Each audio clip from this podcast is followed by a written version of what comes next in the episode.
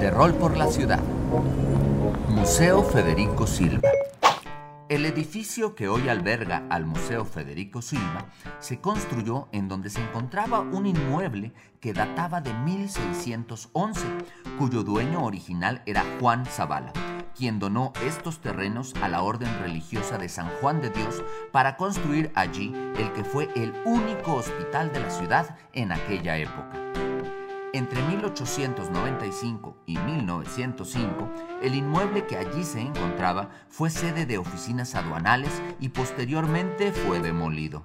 Entre 1905 y 1907 fue construido el inmueble actual con un diseño del arquitecto Antonio M. Anza.